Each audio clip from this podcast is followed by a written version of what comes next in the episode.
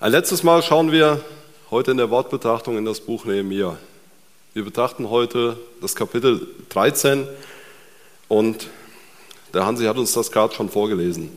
Ein sehr interessanter Text, wie ich finde, vor allem wenn man so die letzten zwölf Kapitel davor nochmal betrachtet. Ich fand es bisher sehr gut und äh, glaube, da gebt ihr mir auch recht als wir Nehemiah betrachtet haben, es war immer was für uns dabei. Ich will euch zu Beginn gern nochmal mitnehmen in das Buch.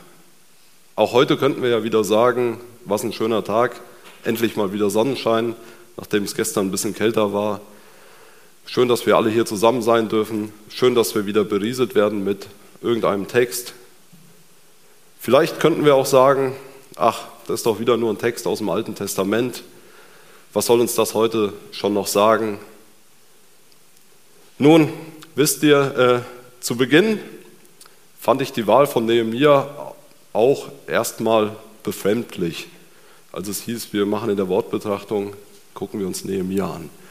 Und ihr könnt euch in den letzten Monaten daran erinnern, dass wir öfter mal über Namensregister oder sonstiges gesprochen haben hier. Aber mein persönliches Fazit nach all den Wochen Nehemiah fällt sehr positiv aus. Ich kann euch sagen, in jeder einzelnen Betrachtung konnte ich persönlich für mich was rausziehen, konnte ich persönlich etwas für mich greifen. Ich persönlich will einfach auch nochmal Werbung machen für genau dieses Format. Laien, so wie ich auch heute, lernen. Laien geben das weiter, was in der Bibel steht, was Sie in der Bibel gelesen haben und was Gott Ihnen dort aufs Herz gelegt hat. Das ist ein wunderbares Format und ich genieße das, wenn ich Gedanken aus ganz unterschiedlichen Perspektiven sehe und auch diese mitbekomme. Ich glaube, dass auch unsere Gemeinde durch diese Vielfalt lebt und dass wir dadurch auch immer wieder profitieren können. Des Weiteren ist es ein Punkt, der uns auch so in der Bibel zugesagt wird, dass wir gemeinsam ja, im Wort uns leiten sollen. Und ich glaube, dass da sehr viel auch bei uns in der Wortbetrachtung steckt. Nehemiah zeigt uns ganz konkret, was es heißt, Gott nachzufolgen. Lasst mich euch nochmal einen kurzen Überblick geben. Das Video, ähm, ja, ich hatte zwei Zensuren, nämlich ich habe das irgendwann gefunden in meiner Vorbereitung und habe das dann der Anna geschickt und habe gesagt, kann ich sowas zeigen im Gottesdienst? Und als der Hansi mich dann anschrieb und ich ihm auch dieses Video geschickt habe, ähm, ich fand's, hat das Ganze zwar auf eine lapidare Art und Weise, aber sehr gut zusammengefasst, was Nehemiah durchlaufen hat. Und ja, die Sprache, da muss man wahrscheinlich in der Generation Z oder so unterwegs sein, damit man die mittlerweile versteht. Aber ich glaube, im Zusammenhang konnten wir es sehr gut greifen. Für euch nochmal zur Erinnerung. Ich habe das ganze Buch Nehemiah mal aufgeteilt in vier unterschiedliche Abschnitte. Wir haben zum einen zu Beginn, also von Kapitel 1 bis Kapitel 7, Aufbau der Stadtmauer, auch gegen Widerstände. Und dabei geht es vertiefend darum, dass Nehemiah diese Mission für sich annimmt. Er geht her im ersten Kapitel und fordert oder fragt an, ob er überhaupt dann Richtung Jerusalem gehen kann. Und dann ab Kapitel 2 lesen wir sehr intensiv über den Aufbau der Stadtmauer. Wir lesen über soziale Spannungen. Hier im Video war es als die Hater kommuniziert. Also es geht immer wieder auch darum, was passiert rund um den Aufbau. Dann als nächstes große Abschnitt ist Nehemia 7 bis Nehemia 10, die Verpflichtung auf das Gesetz. Wir haben gesehen, wie dokumentiert wird oder gelesen, wer die ersten Heimkehrer sind im Kapitel 7 und haben dann über die Erneuerung des Bundes gesprochen. Es gibt dort die Gesetzesverlesung, wie wir sie auch eben im Video gesehen haben. Es gibt den Bußgottesdienst mit dem Bußgebet von Nehemia und dann abschließend in Kapitel 10 die Verpflichtung des Volkes auf das Gesetz. Es geht weiter in den Kapiteln 11 und 12 mit dem Abschluss der Neuorganisation, so habe ich es mal überschrieben. Es geht im Kapitel 11 um die Besiedlung des gesamten Gebietes, also wer geht in die Stadt, wer bleibt am Land, könnt ihr euch noch vielleicht daran erinnern. Und dann im Kapitel 12 geht es um die Priester und die Leviten und nachher um die Einweihung der Mauer. Und dort ein wichtiger Punkt, und der wird uns auch heute wieder beschäftigen, auch die Versorgung und die Verpflegung der Leviten, also derjenigen, die in Vollzeit im Tempel arbeiten. Und dann, und da kommen wir heute hin, und das ist das, was der Hansi uns gerade eben gelesen hat, geht es in Kapitel 13 weiter. Hansi hatte eben gesagt, die Zeit weiß man nicht so genau, die zwischen Kapitel 12 und Kapitel 13 war. Als ich mich dort ein bisschen mit beschäftigt habe, habe ich den einen oder anderen Ausleger gefunden, der anhand der Jahreszahlen oder der Zeiten von den Jahren, die der König ähm, Artaxerxes da in Amt und Würden ist, von zwölf Jahren dazwischen ausgeht. Aber nichts Genaues weiß man nicht, aber es geht auf jeden Fall darum, dass Nehemia nach einer Zeit wieder nach Jerusalem kommt. Und ihr habt gelesen, was dann in Jerusalem wieder vorherrscht. Es sieht also alles wieder so aus wie am Anfang. So viel erstmal zur Einleitung und zur Einordnung unseres heutigen Kapitels. Wortbetrachtung heißt auch, dass wir uns gemeinsam mit dem Text beschäftigen wollen. Und ich würde das gerne wieder so machen, dass ich einfach jetzt den Raum gebe, um sich zu beteiligen, um Gedanken, die einem beim Lesen, beim Studieren in der letzten Woche dieses Textes gekommen sind, weiterzugeben. Und ich würde dann nachher euch meine Gedanken weitergeben. Ich darf euch einladen, euch zu beteiligen.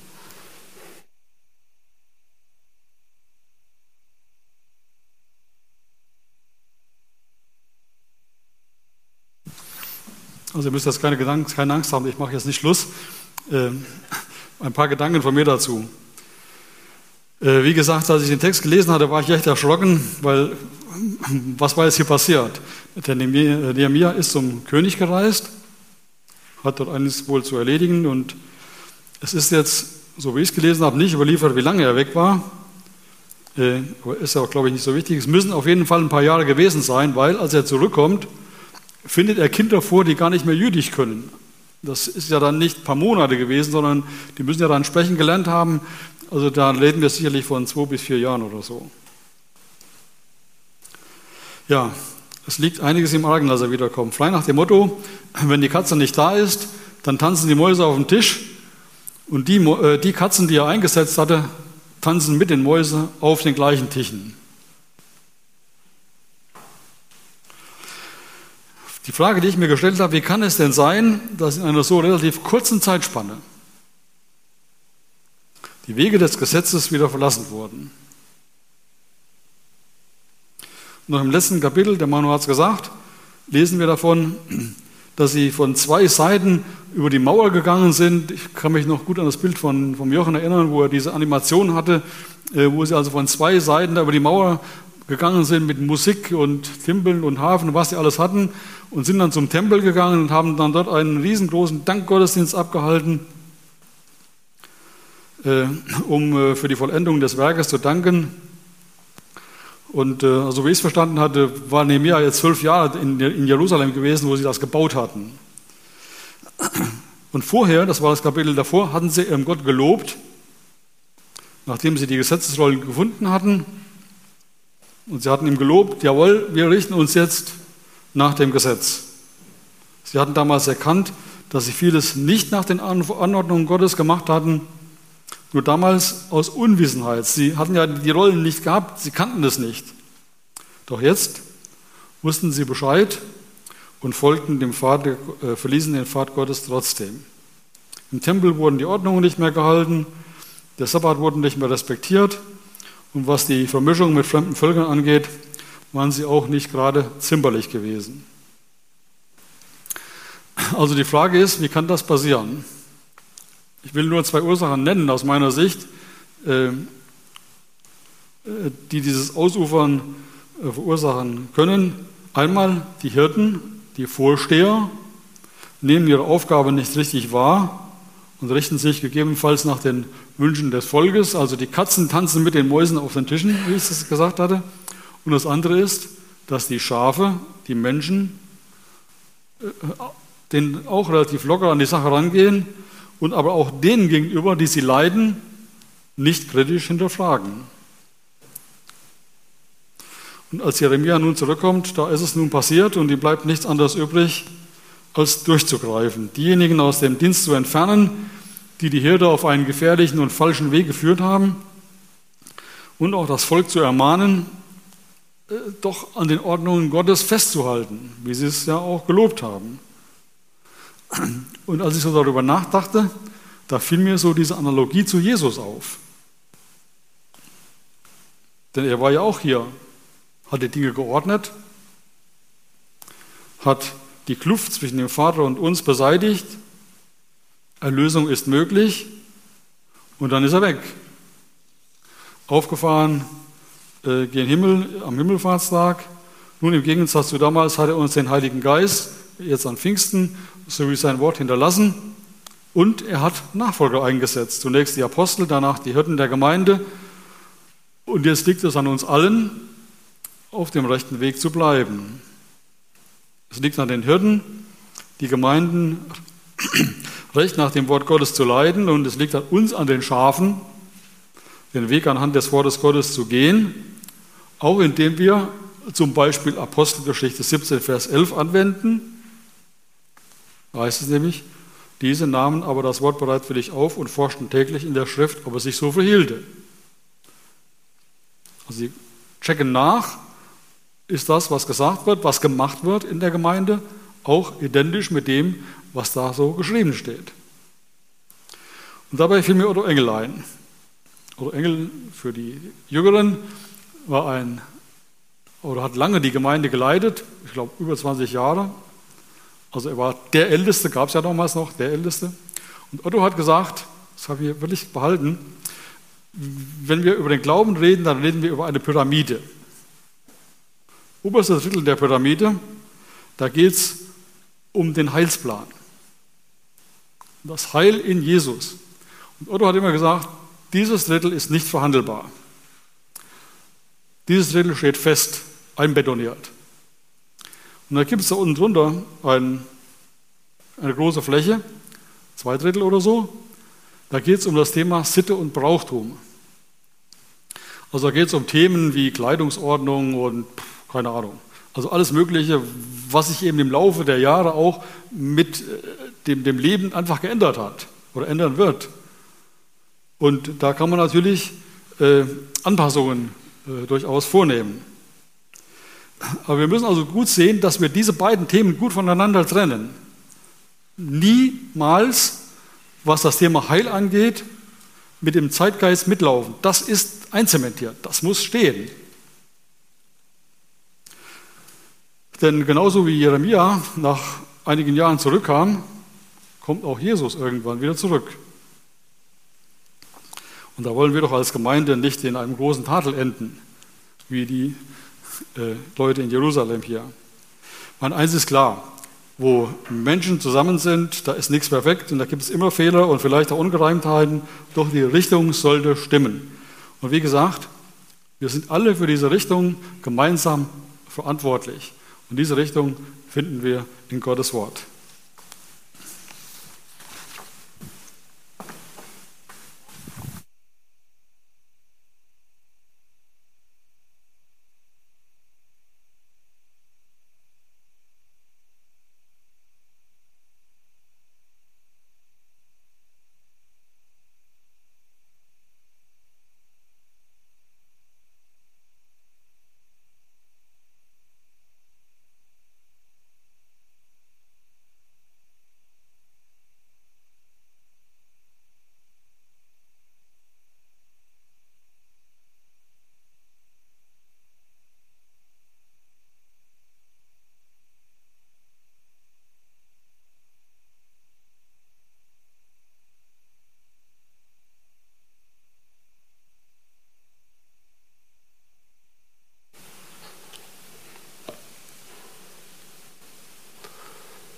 Wenn ich jemanden jetzt zu schnell zuvor gekommen bin, dann gib mir bitte ein Zeichen. Ich habe die Ruhe so verspürt, dass ich jetzt äh, weitermachen darf.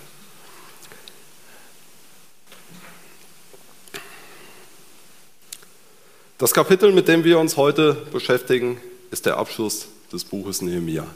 Ich möchte euch zu Beginn mal mitnehmen in ein Gedankenexperiment. Ihr alle kennt das Haus des Segens. Danny und Hong haben es in den letzten Jahren gemeinsam mit einem Team aufgebaut. Zunächst ging es einmal um handwerkliche Dinge, quasi die Mauer, und danach ging es um den geistlichen Aufbau. Ich kann mich noch genau daran erinnern, als wir so ein paar Bilder von einem Rohbau gesehen haben, als die Theke aufgebaut worden ist, als dann auch Trockenbauwände gestellt worden sind im Obergeschoss. Und Nachdem dieser Aufbau, also dieses Handwerkliche vorbei war, erfahren wir oder hören wir viel von Danny und Hong über den geistlichen Aufbau, über Englischclubs, über Hauskreise, alle möglichen Sachen dort. Ihr wisst, Sie kommen dieses Jahr in einen Heimataufenthalt. Und ich skizziere jetzt einfach mal den Fall, dass sie nach ihrem Heimataufenthalt wieder zurückkommen, aus der Ferne schon das Haus des Segens sehen, alle Mauern, alle Türen, alle baulichen Sachen stehen noch 100 Prozent. Die beiden freuen sich, betreten die Tür und im Innern finden sie etwas ganz anderes wieder als das, was sie verlassen haben. Vielleicht steht da schon der erste Buddha direkt am Tresen, ein Gebetsteppich ausgerichtet gehen Mekka In unserem Kapitel geht es genau darum. Zwischen Kapitel 12 und Kapitel 13 liegen einige Jahre. Wie eben schon erwähnt, Nehemiah hat Jerusalem komplett wieder aufgebaut. Es gab den Mauerbau, es gab soziale Reformen. All das konnten wir in den vorherigen zwölf Kapiteln lesen. Innerhalb kürzester Zeit kamen viele Leute zum Glauben haben viele Leute genau diesen christlichen Glauben für sich angenommen. All das, was wir bis hierhin gehört haben, hat Nehemia irgendwie so nebenher gemacht. Eigentlich war er ja bei Ataxerxes angestellt und hat quasi nur in seinem Urlaub oder in seiner Freistellung, für die er gebeten hat, die Zeit in Jerusalem verbracht.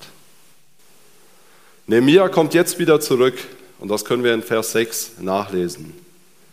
Aber bei alledem war ich nicht in Jerusalem, denn im 32. Jahr des Adaxerxes, des Königs von Babel, war ich zum König gereist und hatte erst nach längerer Zeit den König gebeten, dass er mich ziehen ließe. Nun kommt für ihn der große Hammer. Äußerlich war noch alles in Ordnung. Die Mauer steht noch, es war Leben in der Stadt. Aber viele Dinge waren zurück vor die Zeit der Reform gefallen. Die Dinge gleichen dem, was wir in Kapitel 10 lesen konnten, weshalb es diesen Bund gab. Für mich gibt es hier vier Bereiche, die wir explizit sehen können, in denen es wieder zurück auf Anfang ging. Der erste Bereich, den ich dort für mich identifiziert habe, ist das Thema Einflüsse. Ich lese euch dazu ein paar Verse vor, und zwar ab Vers 7. Und kam wieder nach Jerusalem. Da bemerkte ich das Unrecht, was Eliaschib für Tobia getan hat, als er ihm eine Kammer gab in den Vorhöfen des Hauses Gottes. Und es verdross mich sehr, und ich warf allen Hausrat des Tobia hinaus vor die Kammer und befahl, dass die Kammer dass sie die Kammer reinigten. Und ich brachte wieder hinein die Geräte des Hauses Gottes, das Speiseopfer und den Weihrauch. Erinnert ihr euch an diese Person, Tobia? Ich persönlich war mir nicht ganz sicher, ob er während unserer Wortbetrachtung explizit vorgekommen ist, deshalb auch das Video eben. Tobia war einer der größten Widersacher der Juden. Nichtsdestotrotz hatte er damals und scheinbar jetzt noch viel mehr Einfluss in der Gemeinde. Sein Einfluss damals war so groß, dass er es fast geschafft hätte, Nehemia in die Ecke zu stellen, kalt zu stellen. Sie und hier namentlich Nehemia hatten es aber geschafft, Tobia außen vor zu halten. Jetzt kommt er wieder und Tobia hat eine Mietwohnung mitten im Tempel. Und nicht einfach so, weil er sich sie gewaltsam angeeignet hat, sondern der Priester hat sie ihm gegeben. Die erste Aktion von Nehemia ist, dass er alles rausschmeißt und wieder für Ordnung sorgt. Der zweite Bereich, der Bereich des Geldes. In den Versen 10 fortfolgende lesen wir, und ich erfuhr, dass die Anteile für die Leviten nicht entrichtet worden waren und deshalb die Leviten und Sänger, die den Dienst versehen sollten, fortgegangen waren, ein jeder auf sein Land. Da schalt ich die Vorsteher und sprach, warum wird das Haus Gottes vernachlässigt? Und ich holte sie zurück und stellte sie wieder in ihren Dienst. Da brachte ganz Juda den Zehnten vom Getreide, Wein und Öl in die Vorratskammer. Die Reaktion und das, was die Leviten getan haben, war ja nur zu menschlich vorzugehen. Sie bekamen nichts mehr, also mussten sie sich irgendwie selbst versorgen. Sie gingen zurück auf ihre Felder. Nehemia war noch nicht lange fort und setzte die Reform in Jerusalem sofort wieder ein. Geld ist bei Gott immer nur ein Mittel zum Zweck. Es ist nicht zum Horten da, sondern zum Einsetzen. Wenn Menschen am Geld hängen, ist das schwierig. Deshalb wieder der Blick zurück auf Null. Stellt euch das mal in der heutigen Situation vor. Auch dort will ich ein bisschen überspitzen. Wenn wir dieser Verpflichtung nicht nachkommen oder nicht vollumfänglich nachkommen, was wäre dann alles nicht möglich? Nur mal für unsere Gemeinde gesprochen. Jochen Paul könnte seinem Dienst nicht nachkommen. Er müsste selbst wieder aufs Feld gehen und für seinen Unterhalt sorgen. Bleiben wir bei deinem Beispiel Danny und Hong. Danny und Hong hätten erstmal hier einige Jahre arbeiten müssen, Geld ansparen müssen. Und wenn sie dann mal einen kleinen Puffer geschafft hätten, dann hätten sie vielleicht für ein, zwei, drei, vier Monate, vielleicht auch Jahre, je nachdem wie groß der Puffer geworden ist, losziehen können, Dienst, den Dienst verrichten können, aber nur so lange, wie die Geldreserven funktioniert hätten. Auch das erledigt Nehemiah quasi mit seinen ersten Stunden in Jerusalem und stellt das wieder zurück auf Anfang. Das dritte Thema, der Hansi hat es eben auch schon erwähnt, der Sabbat und das, wie man mit dem Sabbat umgeht. Ich habe das mal überschrieben mit dem Begriff Prioritäten. Ich lese nochmal die Verse 15 fortfolgende. Zur selben Zeit sah ich in Juda, dass man am Sabbat die Kelter trat und Getreide einbrachte und auf Esel lud und auch Wein, Trauben, Feigen und allerlei Last nach Jerusalem brachte am Sabbattag. Und ich verwarnte sie an dem Tage, als sie Nahrung verkauften. Es wohnten auch Tyrer dort, die brachten Fische und allerlei Ware und verkauften sie am Sabbat an die Judäer und in Jerusalem. Da schalte ich die Vornehmen von Juda und sprach zu ihnen, was ist das für eine böse Sache, die ihr da tut und entheiligt den Sabbattag? Taten das nicht auch eure Väter und unser Gott brachte all das Unheil über uns und über diese Stadt und ihr bringt noch mehr Zorn über Israel dadurch, dass ihr den Sabbat entheiligt. Und auch hier handelt Nehemiah und stellt die Ordnung wieder her. Nur ein Beleg dafür und ich, in Vers 22, und ich befahl den Leviten, dass sie sich reinigten und kämen und die Tore bewachten, um den Sabbattag zu heiligen. Wir haben eben gelesen, was er noch alles macht mit Tore verschließen und so. Wichtig hier, das Sabbatgebot ist ein Gebot, was wir auch in den zehn Geboten lesen. Es war und ist wichtig. Es geht darum, einen Tag zu haben, an dem wir zusammenkommen, gemeinsam Gottesdienst feiern Gemeinschaft haben. Das Hauptproblem hier in unserem Text ist, die Prioritäten wurden verschoben. Es war wieder, wie in den Kapiteln vor den Reformen, es ging nur noch um Leistung und Konsum. Gott hat uns die Ruhe ganz bewusst gegeben, Zeit zu haben, Gott zu suchen, ihn zu finden und ein Leben mit ihm zu führen, damit wir uns nicht falsch verstehen. Es geht hier nicht um etwas Gesetzliches, Deshalb heißt der Punkt für mich auch ganz klar Prioritäten. Also, wie stehen wir persönlich dazu? Einen letzten Bereich in unserem Text, das ist äh, ja, die, die Mich-Ehen. Auch dort haben wir eben schon was zu gehört. Ich lese nochmal ab Vers 23. Zu dieser Zeit sah ich auch Juden, die Frauen genommen hatten aus Ashdod, Ammon und Moab. Und die Hälfte ihrer Kinder sprachen Ashtotisch oder in der Sprache eines der anderen Völker, aber jüdisch konnten sie nicht sprechen. Es ging hier nicht um die Sprache, sondern bereits in Vers 1 heißt es, und in dieser Zeit las man aus dem Buch des Moses vor den Ohren des Volkes und fand darin geschrieben, dass die Ammoniter und Moabiter niemals in der Gemeinde Gottes kommen dürfen, weil sie den Israeliten nicht entgegengekommen sind mit Brot und Wasser und gegen sie Biliam dingten, dass er sie verfluchten sollte. Aber unser Gott wandte den Fluch in einen Segen, dass sie nun die Gesetze hörten, schieden sie alles fremde Volk aus Israel aus. In unserem Text ab Vers 25 lesen wir dann, mit welcher Radikalität Nehemia auch hier durchgreift. Und ich schalte sie und fluchte ihnen und schlug einige Männer und packte sie bei den Haaren und beschwor sie bei Gott. Ihr sollt eure Töchter nicht ihren Söhnen geben, noch ihre Töchter für eure Söhne oder euch selbst nehmen.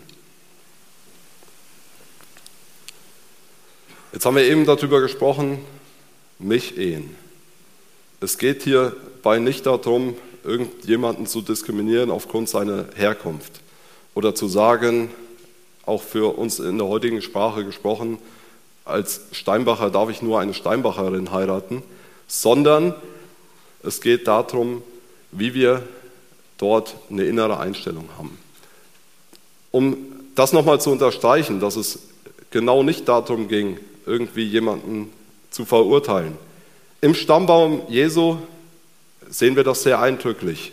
In seinem Stammbaum finden wir eine Moabiterin, nämlich Ruth. In diesem Text hier soll keiner diskriminiert werden. Es geht darum, dass die Fremden kein Teil des Volkes und der Gemeinde sein konnten, solange sie in ihren Kulturen und in ihren Ritualen festhingen. Zur damaligen Zeit war genau diese Unterwanderung des Volkes eine Strategie. Und warum? Weil man mit Waffen gegen das Volk nicht ankam. Man zog also eine der entscheidenden Waffen, die Unzucht, man packte das Volk und auch vor allem die Männer an einer der schwächsten Stellen. In der Bibel lesen wir sehr viele Beispiele, wo genau das dazu geführt hat, dass gestandene Männer, gestandene Könige zur Sünde verleitet worden sind. Salomo wird hier in unserem Text erwähnt, deshalb will ich das nochmal als Beispiel lesen. Ab Vers 26. Hat nicht Salomo, der König von Israel, ihretwegen gesündigt und war doch unter vielen Völkern kein König ihm gleich, und er war seinem Gott lieb, und Gott setzte ihn zum König über Israel. Selbst ihn verleiteten die ausländischen Frauen zur Sünde. Und von euch muss man hören, dass ihr so großes Unrecht tut und unserem Gott die Treue brecht, indem ihr ausländische Frauen nehmt. Und nochmal betont, es ging nicht um die ausländischen Frauen, sondern um den Einfluss. Der negative Einfluss, nämlich genau das, die Vermischung. Vermischung und Unterwanderung Nein, Integration und Einheit ja. Nehemia merkt genau das. Es ging nicht nur die Sprache verloren, sondern auch der Glaube. Deshalb war es Nehemia so wichtig, auch hier zurück auf Anfang. In Kapitel 10, ich habe es eben in der Darstellung gesagt, war das Volk Israel schon mal so weit, dass sie das komplett für sich gesehen hatten und einen Deal mit Gott abgeschlossen haben. Kapitel 10, Vers 1. Und wegen all dem treffen wir eine feste Abmachung und schreiben sie nieder und unsere Fürsten, Leviten und Priester sollen sie versiegeln. Wie oft haben wir genau diesen Deal schon abgeschlossen? Irgendwie ist das doch unser normales Vorgehen. Wir hören etwas im Gottesdienst, in einer Predigt, wo auch immer, erkennen etwas und sagen, wow, so wird es gemacht. Das funktioniert aber leider nicht automatisch.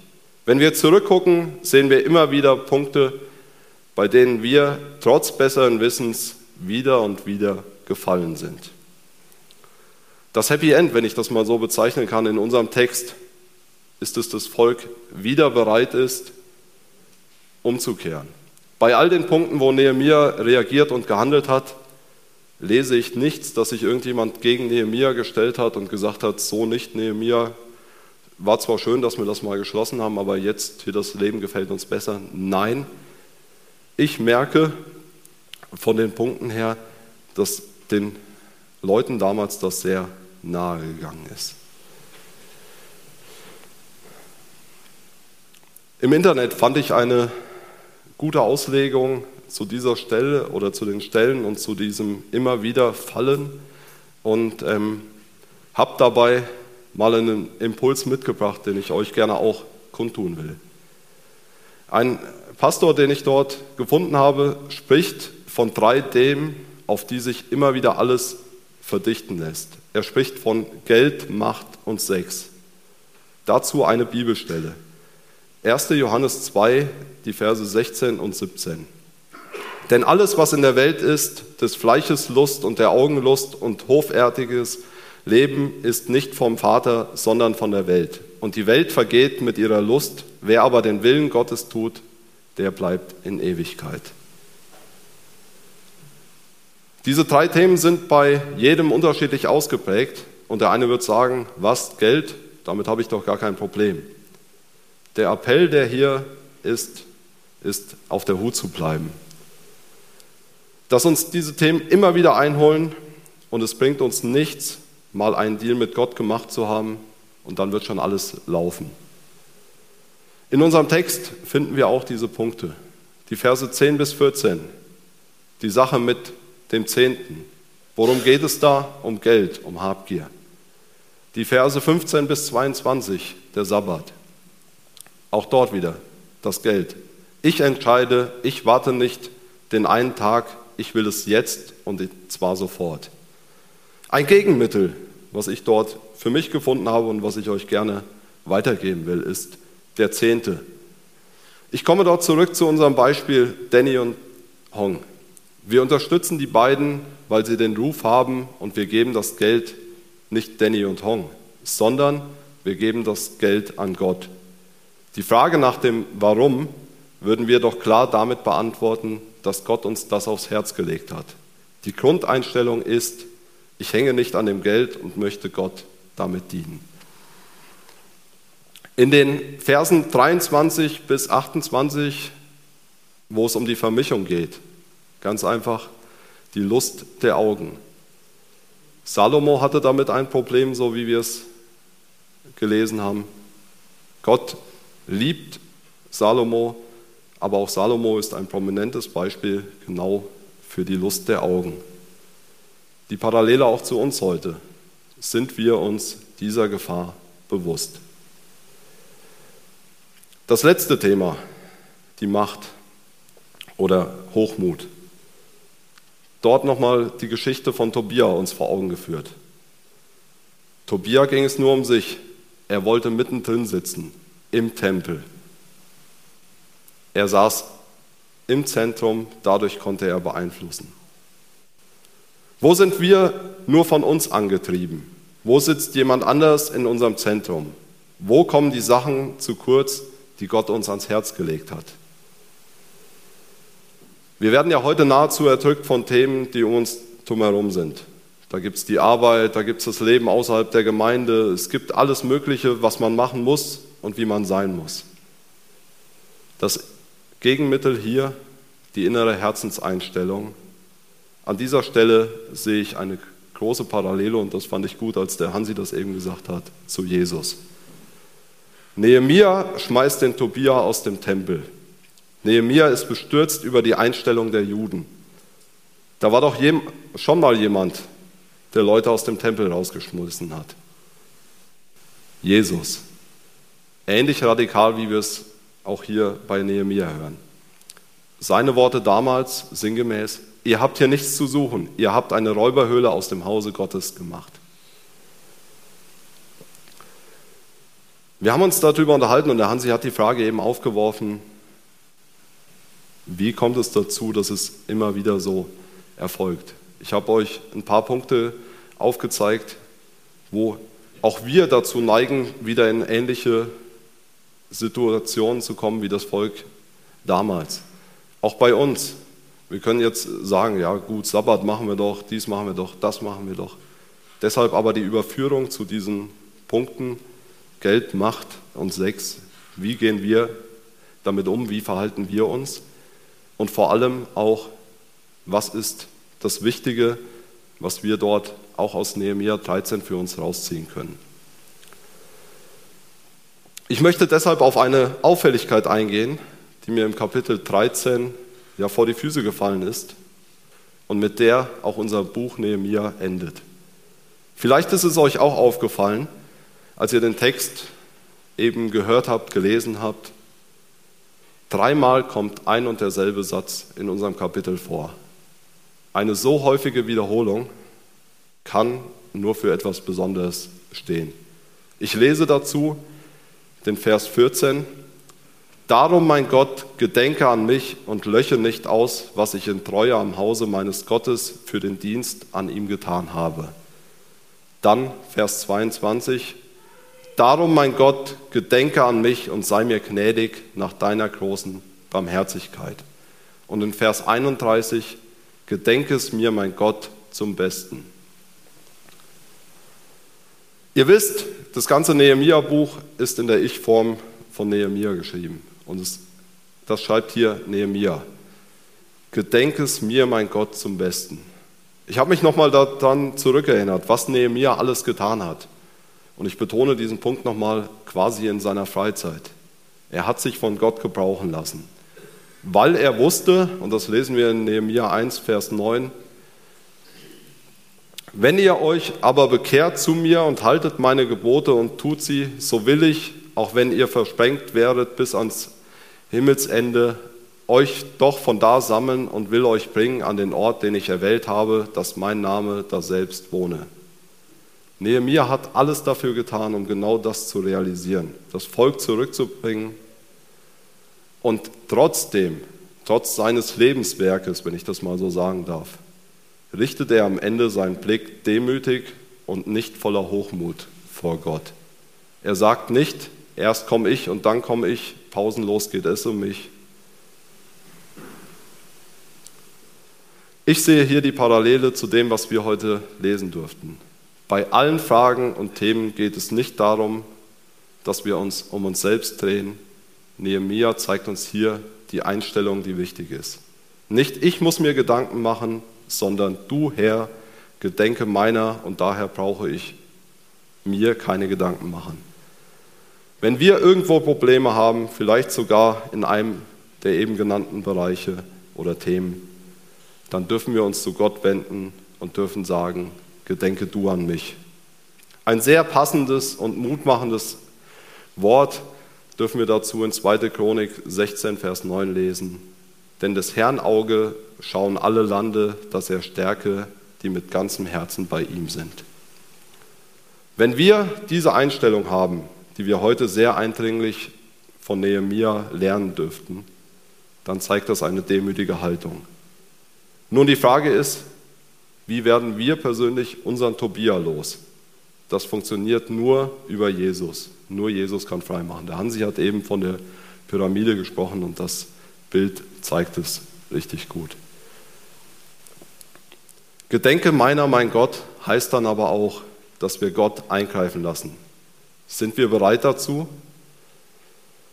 Tobia ist nicht einfach so mit einem Schreiben aufgefordert worden, den Tempel zu verlassen vielleicht Eigenbedarfanmeldung vom Vermieter oder so, sondern wir lesen, es wurde alles rausgeschmissen. Er ist sehr wahrscheinlich mit einer sehr großen Geräuschkulisse und wahrscheinlich auch mit Schmerzen rausgeflogen. Aber dieser temporäre Schmerz, für uns sinnbildlich gesprochen, wenn wir unseren Tobia rausschmeißen, bringt uns ein Leben in Herrlichkeit. Lasst uns bewusst Jesus in unser tiefstes Inneres reinwirken, auch wenn wir dann nochmal zurück auf Null gehen müssen. Der Plan unseres Herrn ist gut und da dürfen wir uns komplett drauf einlassen.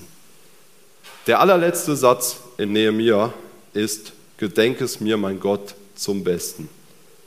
Und das finde ich so klasse, dass dieser Text, dass dieses Buch genau damit abschließt. Genau das tut Gott. Wenn wir das lernen, dann brauchen wir uns nicht in ein paar Jahren wieder mit diesem Text beschäftigen und nochmal die Wortbetrachtung neben mir hervorholen und sagen, oh, jetzt müssen wir nochmal gucken, was da war. Wenn wir das so für uns sagen, gedenke es mir, mein Gott, zum Besten, dann ist das Wort Gottes ganz aktiv in unserem Leben wirksam. Und darum dürfen wir jeden Tag aufs Neue bitten. Amen.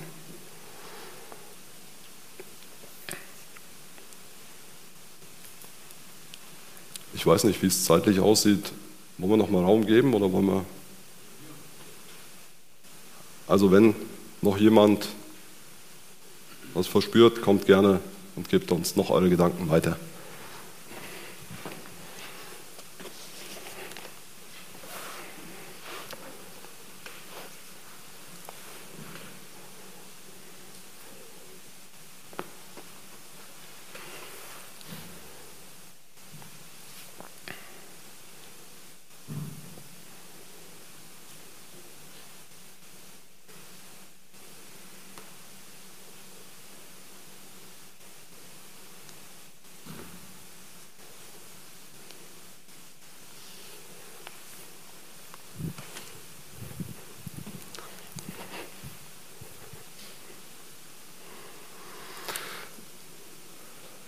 Gerne noch mit uns beten und darf euch bitten, dazu soweit möglich aufzustehen.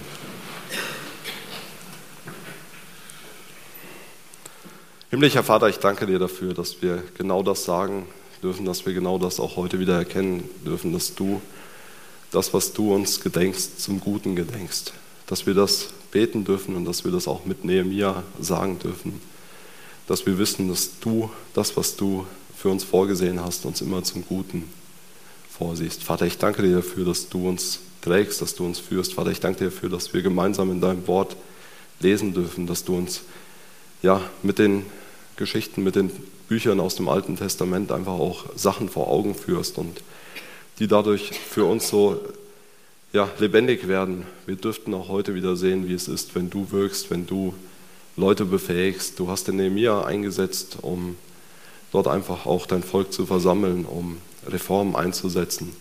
Vater, danke, dass du das auch heute noch tust, dass du uns als Gemeinde so zusammengestellt hast und dass du auch bei uns in der Gemeinde mittendrin sein willst. Vater, bitte schenke du, dass wir, so wie der Hansi es auch heute gesagt hat, einfach auch bereit sind, dass wir selbst uns immer wieder prüfen und forschen in deinem Wort, um zu sehen, was die richtigen Wege sind, was die richtigen Dinge sind, die wir tun sollen, weil sie ja von dir geführt sind. Vater, danke, dass du uns dort trägst, dass du uns als Gemeinde führst und dass du uns als Gemeinde auch die Möglichkeit gibst, gemeinsam in deinem Wort zu graben, zu forschen, uns Dinge weiterzugeben, aber auch gemeinsam füreinander einzustehen.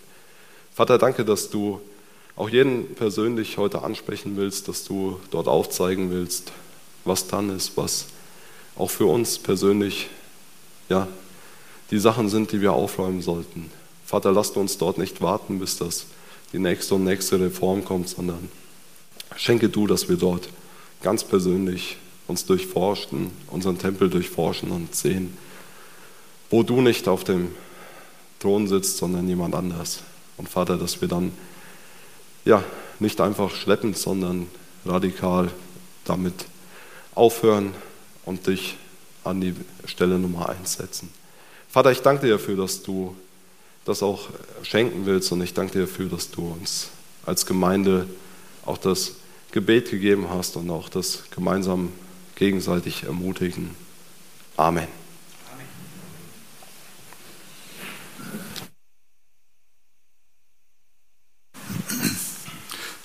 So, wir singen jetzt noch ein gemeinsames Lied, was das, glaube ich, ganz gut noch verdichtet. Jesu gehe voran auf unser Leben.